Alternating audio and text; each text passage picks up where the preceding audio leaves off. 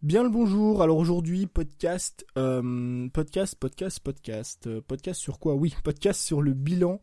Voilà, je cherchais mes mots en fait. Désolé. Podcast sur le bilan de mes 7 euh, jours en Thaïlande. Alors quand ce podcast va sortir, ce sera pas 7 jours en fait parce que là je le tourne mercredi. Donc déjà aujourd'hui ça fait 8 jours que je suis arrivé et il va sortir demain jeudi. Donc ça va faire 9 jours au final. Mais bon, on s'en fout. Je voulais en fait te faire un petit recap, un petit topo de qu'est-ce qui s'est passé, enfin pas réellement qu'est-ce qui s'est passé depuis que je suis arrivé, mais je voulais te faire un petit topo de comment j'ai vécu mon arrivée en Thaïlande par rapport au décalage horaire, par rapport aux habitudes et par rapport au contraste de vie. Donc aujourd'hui ça va être un épisode extrêmement cool. À chaque fois je dis ça, à chaque fois je dis l'épisode va être cool, va être court, il va faire 10 minutes sauf qu'il en fait 20 et 25 parce que comme tu me connais j'arrête pas de parler. Mais voilà, pour te dire, il est 22h ici, non, il est 21h ici, tu vois, c'est le soir. Et en général, le soir, j'aime bien faire des podcasts dans lesquels juste on discute, toi et moi. Donc, je suis arrivé en Thaïlande, du coup, mardi dernier, enfin, je suis arrivé à Bangkok plutôt mardi dernier en avion. Euh, et forcément, quand tu voyages, il y a un truc qui est inévitable, c'est le décalage horaire. Tu te doutes bien que quand tu prends l'avion et que tu pars de France et que tu vas à l'étranger, il y a un moment donné où il va y avoir un décalage horaire. Ici, en Thaïlande, euh, il y a 6 heures de moins qu'en France. Ça veut dire qu'en France, quand il est 16h, ici, non, en France, quand il est 10h du matin, pardon, ici, il est 16h. Ça veut dire que j'ai en fait 6 heures d'avance sur toi, d'accord? Donc le décalage horaire, c'est quelque chose qui est avantageux en termes de création de contenu. C'est vrai que c'est assez intéressant, c'est un truc dont personne ne parle bizarrement, mais par exemple, le fait d'avoir 6 heures d'avance sur toi, ça me permet de créer du contenu même si je suis en retard. Je te prends un exemple, tu sais, ce podcast il sort tous les jours à 7 heures du matin, donc heure française. Et eh ben supposons que demain matin euh, j'ai oublié de tourner mon podcast, bah moi j'ai jusqu'à 13 heures heure thaïlandaise pour tourner mon podcast. Étant donné qu'il y a 6 heures d'avance, 13 heures ici chez moi, ça te fait 7 heures en France, tu vois. Donc le gros avantage, on va dire, et c'est c'est juste en fait le seul avantage, hein, je, te, je te rassure, il n'y a pas d'autre avantage au décalage horaire, mais le seul avantage au décalage horaire de ce côté-là du monde, en fait, euh, c'est que j'ai de l'avance sur toi et qu'en termes de création de contenu, c'est assez pardon, intéressant. Maintenant, et c'est là qu'on en vient au plus chiant en fait, le décalage horaire c'est extrêmement compliqué et extrêmement taxant en termes de sommeil et de récupération. J'avais lu une étude la dernière fois euh, qui, qui expliquait en fait que tu mettais un jour par heure de décalage horaire à récupérer. Ça veut dire que si tu as, bah, comme moi j'ai là 6 heures de décalage, bah, je vais mettre 6 jours à récupérer. Donc un jour par heure. Et là, pour te dire, ça fait plus d'une semaine que je suis arrivé et j'ai toujours pas récupéré. J'ai des cernes qui sont énorme sous les yeux, j'ai des grosses poches là toutes rouges sous les yeux, sous les yeux pardon, je te dis ça parce qu'en fait je suis en train de faire mon podcast en face d'un miroir. Sur Instagram, tu as dû le voir aussi sur mes photos, j'ai d'énormes poches et le décalage horaire ça me tue, ça me fatigue, je dors extrêmement peu et forcément ça affecte énormément ma création de contenu. Je pense que je te ferai des vidéos YouTube sur le sommeil et sur comment bien dormir parce que aujourd'hui c'est quelque chose qui selon moi est extrêmement négligé chez énormément d'entrepreneurs, c'est le sommeil. Le sommeil, mine de rien, c'est un des piliers de notre vie. Tu sais, ta vie, elle est régie par trois piliers. Le premier, enfin ta vie, ta santé en tout cas et ton bien-être corporel est régi, euh, est régulé, on va dire régulé. Tu vois, il est régulé par trois piliers la nutrition, l'activité physique et le sommeil. Si tu as une bonne alimentation, que tu as une bonne activité physique et que euh, tu dors bien tous les soirs, donc c'est-à-dire dormir bien en termes de qualité de sommeil mais aussi en termes de quantité, je te garantis qu'au quotidien tu vas être en super forme. Et justement, il y a énormément d'entrepreneurs, de créateurs de contenu et même de personnes qui sont ni l'un ni l'autre, qui sont juste des, personnes lambda. Peut-être que toi tu m'écoutes, t'es pas créateur de contenu, t'es pas entrepreneur, t'es peut-être euh, étudiant et tu m'écoutes parce que tu m'aimes bien, j'en sais rien. Il y a beaucoup de personnes qui négligent le sommeil et le sommeil c'est un des piliers de ta vie. Et quand tu es créateur de contenu et que tu négliges ton sommeil, tu négliges ta créativité, tu négliges ta productivité, donc forcément tu négliges ton travail et tes résultats. C'est ce qui fait un petit peu que depuis euh, 9 jours du coup que je suis arrivé ici, c'est extrêmement compliqué pour moi d'être productif et c'est extrêmement compliqué pour moi de m'organiser. Là, tu vas me dire, ouais, mais Tony, tu dis que c'est compliqué pour toi d'être productif, mais n'empêche que tu sors un podcast par jour et la dernière fois, tu as fait un vlog. Bon, c'est vrai, mais normalement, je suis censé faire un petit peu plus, tu vois. J'ai un système de productivité et d'organisation qui fait que je peux créer énormément de contenu. Et si j'y arrive pas en ce moment, c'est notamment à cause du décalage horaire. Donc le décalage horaire, c'est un petit peu la première chose chiante en fait du fait de partir à l'étranger, tu vois. Alors c'est bien, c'est que ça passe au bout de euh, d'une ou deux semaines, donc ça reste pas sur le long terme. Mais il y a une deuxième chose qui est chiante, pareil, qui n'est pas permanente, qui reste les 2-3 premières semaines, voire le premier mois, c'est les habitudes. Les habitudes en voyage, c'est un truc dont personne ne te parle jamais. Mais je sais pas si tu as déjà essayé de partir à l'étranger et de voyager toutes les euh, deux semaines, toutes les semaines, tous les deux trois jours comme le font énormément de, de backpackers, pardon. Bah c'est extrêmement compliqué de tenir des habitudes. Et je pense que tu commences à me connaître, tu commences à connaître mon discours. Moi, je suis euh, convaincu réellement que les habitudes c'est quelque chose d'extrêmement puissant qui peut t'apporter énormément de résultats et qui peut te permettre vraiment d'atteindre tous tes objectifs, mais dans n'importe quel domaine de ta vie. Si tu as envie de perdre du poids, prends l'habitude de faire du sport tous les jours. Si tu as envie de manger sainement ou d'avoir d'être en meilleure santé ou même de perdre du poids toujours, mange bien tous les jours. Si tu as envie de monter un business ou que tu as envie de développer ta chaîne YouTube, fais une vidéo tous les jours. Le fais réellement et moi je peux te le dire parce que je l'ai fait, j'ai créé énormément d'habitudes dans plein de domaines de ma vie. J'ai créé des habitudes en termes d'entraînement, en termes d'alimentation, en termes de mobilité, en termes de lecture, en termes de méditation, en termes de création de contenu, de création de podcast comme je suis en train de te faire, de création de vidéos YouTube, enfin bref.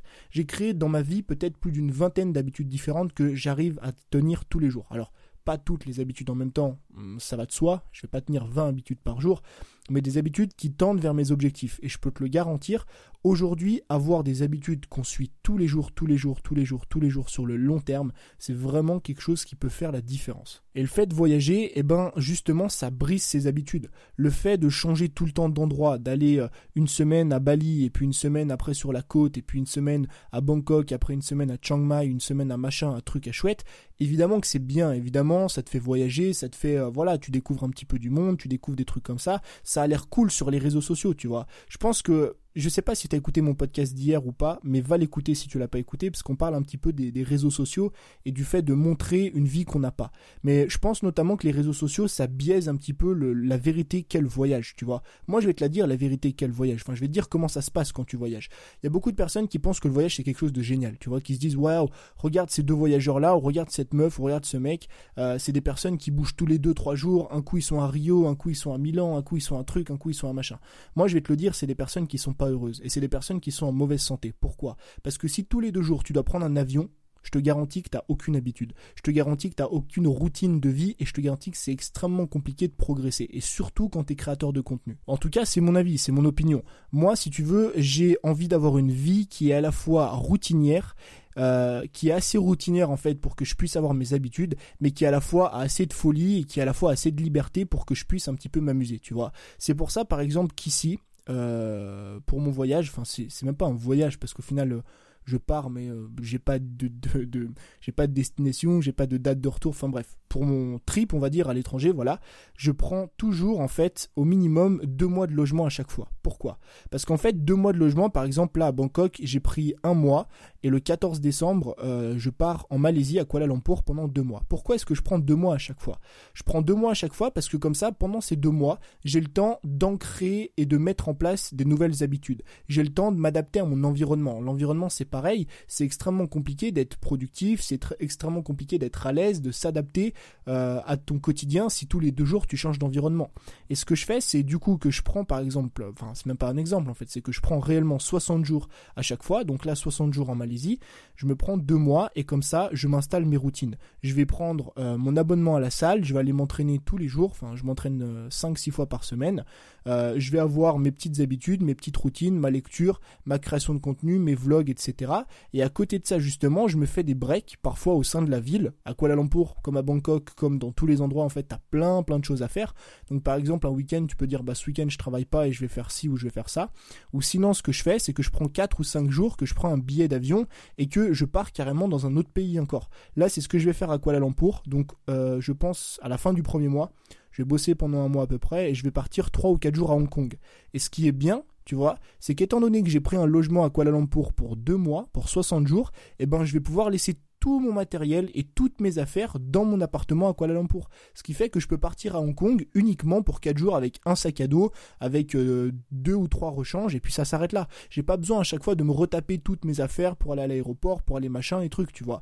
Moi, je pense aujourd'hui que le voyage c'est quelque chose d'extrêmement bien, mais selon les objectifs que tu as envie d'atteindre dans ta vie et dans ton quotidien, il faut apprendre à bien gérer ça. Parce que tu verras toujours, et moi je te le dis parce que je l'ai fait l'année dernière pendant 3 mois, tu verras que sur le court terme c'est quelque chose de soutenable que de partir euh, une semaine à un endroit, deux semaines à un autre, trois semaines à un autre. Mais tu verras que sur le long terme et comme mode de vie, c'est extrêmement compliqué euh, de jouer et à chaque fois de changer d'environnement. Ça va être dur, encore une fois, par rapport au décalage horaire, par rapport aux habitudes et par rapport à l'environnement.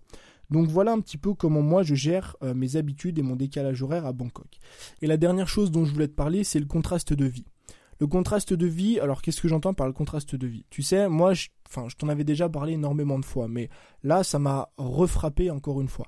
En fait, en France, euh, comme dans d'autres pays, euh, je te parle de la France parce que moi j'ai grandi en France. Peut-être que tu habites au Canada, voilà, c'est les normes du Canada. Enfin, prends ça par rapport au pays dans lequel tu as grandi. Quand tu grandis dans un pays, tu grandis avec des normes, des normes, une normalité, tu vois. Euh, en France, par exemple, la normalité, c'est euh, de faire attention aux piétons. La normalité en France, c'est de mettre des radars, des panneaux de signalisation, c'est de mettre des feux stop, c'est de mettre, voilà, une sécurité, même limite une sursécurité. Et bien ici, par exemple, les normes en termes de sécurité routière, il euh, n'y en a pas.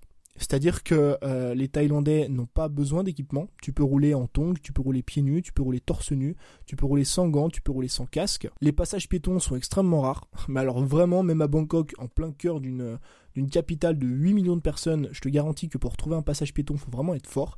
Les feux tricolores, j'en parle même pas, les stops, il n'y en a absolument pas, et des céder le passage, encore moins.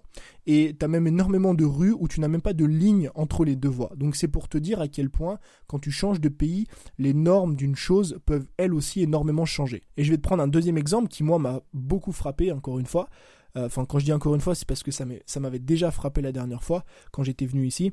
C'est qu'ici, ils ont aucune pression réellement au travail à être sur leur téléphone. C'est-à-dire que tu arrives dans une boutique, mais ça peut être une boutique de vêtements, une boutique de sushi, ça peut être à manger, un resto, ce que tu veux il ne faut pas t'étonner si tu vois un salarié sur, son téléphone. Mais quand je te dis sur son téléphone, c'est pas comme en France, comme on le fait nous, tu vois. Nous, on cache un petit peu notre téléphone pour envoyer un message, comme ça, on prend deux minutes et après on lâche nos téléphones. Parce que si on se fait griller par le patron, euh, même s'il n'y a rien à faire, c'est ça qui, moi, me tue en France, en fait. Enfin, me tue en France, hein. encore une fois, parce que moi j'y ai travaillé, que je dis la France, mais ça peut être un autre pays, c'est pareil. Moi, c'est ça qui me tue. C'est que même si t'as absolument rien à faire, le magasin, admettons, tu travailles dans un magasin, le magasin est vide, si tu es sur ton téléphone, bah alors là tu te prends direct deux remarques par ton patron. Alors qu'ici, même quand il y a des clients, les mecs, sans pression, et les meufs, hein, c'est pareil, mais les mecs et les meufs sans pression, les salariés, sont sur leur téléphone, parfois même sont au téléphone en train de te parler, tu vois. C'est-à-dire que le gars est au téléphone avec son pote et te parle et prend ta commande en même temps. Moi, c'est un truc que j'ai déjà vu, tu vois, mais c'est hilarant, je trouve ça énorme. Après, évidemment que euh, les personnes qui viennent un petit peu des soirées mondaines et qui ont beaucoup d'argent vont trouver ça un petit peu euh, dépassé, vont se dire non mais normalement le client est roi, le client est roi. Moi, personnellement, euh, je suis assez cool comme mec, tu vois, et c'est quelque chose qui me dérange absolument pas. Mais si je te dis ça, en fait, c'est parce que quand tu grandis dans un pays, tu grandis toujours avec les normes de ce pays-là. Et la plus grosse claque que j'ai pris ici, c'était mes normes par rapport au bonheur. J'ai longtemps, longtemps été dans le système français, le système du bonheur français qui t'explique en fait et qui essaye de te mettre dans le crâne que la seule façon en France d'être heureux, c'est de faire de longues études, de décrocher un gros diplôme, de bosser dur pendant des années et des années et des années, gravir petit à petit les échelons pour gagner 2, 3, 4, 5, 6 000 euros par mois, t'acheter un gros 4x4, une belle berline, une grosse maison et attendre gentiment la retraite. Moi, pendant réellement des années, j'étais convaincu que le bonheur c'était ça. J'étais euh, le premier à courir derrière l'argent, j'étais le premier à courir derrière les diplômes, j'étais le premier à courir au final derrière les normes que m'avait fixées une société. Et le fait de revenir ici, le fait de revenir en Thaïlande, j'ai pu justement confronter ma réalité, ma normalité, la normalité que j'avais étant donné que j'ai grandi en France, à la normalité d'autres pays. Et c'est là que tu prends une claque parce que tu vois des personnes ici qui ont un rien. Tu vois des personnes ici qui habitent, moi là par exemple quand je vais au Tesco, le Tesco c'est un petit centre commercial dans lequel il y a un food court. Euh, un food court c'est euh, des endroits en fait où il y a plein de petits restos et où tu peux manger pour pas trop cher. Euh, je crois que c'est 1,20€ le plat ou 1,30€ le plat, je sais plus. Un truc comme ça, enfin bref. Quand je vais au Tesco, à chaque fois il y a une petite maison sur la droite que je vois tout le temps quand je passe devant. C'est une petite cabane en tôle en plein cœur de Bangkok. Donc t'es pas euh, dans les quartiers, t'es pas dans l'arrondissement, t'es pas dans le périphérique de Bangkok, pas du tout. T'es en plein cœur de Bangkok, t'es à côté d'une station de métro, tu vois, et il y a une toute petite maison qui doit faire peut-être 15 mètres carrés, la taille, la taille de la chambre dans laquelle je suis là, peut-être un peu plus, j'en sais rien. C'est une maison en tôle qui héberge une famille de 4 personnes, et ils dorment tous les quatre dans la même pièce, sur un petit sommier d'à peine 10 cm. Et quand tu les vois, quand tu les vois sortir, quand tu vois les enfants s'amuser, c'est des personnes qui sont heureuses, mais qui sont extrêmement heureuses. C'est ça qui me tue. Qui sont parfois beaucoup plus heureuses que moi j'étais heureux en France. Qui sont beaucoup plus heureuses que toi peut-être t'es heureux en France. Qui sont beaucoup plus heureuses que la majorité des, des, personnes en Occident, la majorité des personnes qui ont un statut social, un niveau de revenu, un niveau de vie beaucoup plus supérieur. Et c'est dans ces moments-là que tu prends une claque et tu te rends compte que l'argent ne fait pas le bonheur, tu vois. C'est pas une citation que j'ai envie de te faire, je m'en fous, c'est pas le but. Mais vraiment, depuis ces, ces neuf derniers jours, enfin ces neuf, ces neuf jours pardon, que je suis arrivé là, c'est une nouvelle claque que j'ai pris en comprenant que on était toujours à la recherche de, de vouloir plus. Plus d'argent, plus d'objets, plus de gadgets, plus de possessions, plus de likes, plus d'abonnements, plus de j'aime. Sauf qu'au final, le bonheur, c'est absolument pas ça. Et le bonheur, je pense qu'il se trouve dans les choses simples. Donc voilà un petit peu mon bilan depuis que je suis revenu ici. Euh, en termes de décalage horaire, en termes d'habitude et en termes de bonheur. J'espère que ce petit podcast qui, euh, comme d'habitude, s'est transformé en longue discussion t'a plu. Moi, je te dis à très vite, enfin même pas très vite, en fait, comme d'habitude, à demain pour un nouvel épisode. Ciao ciao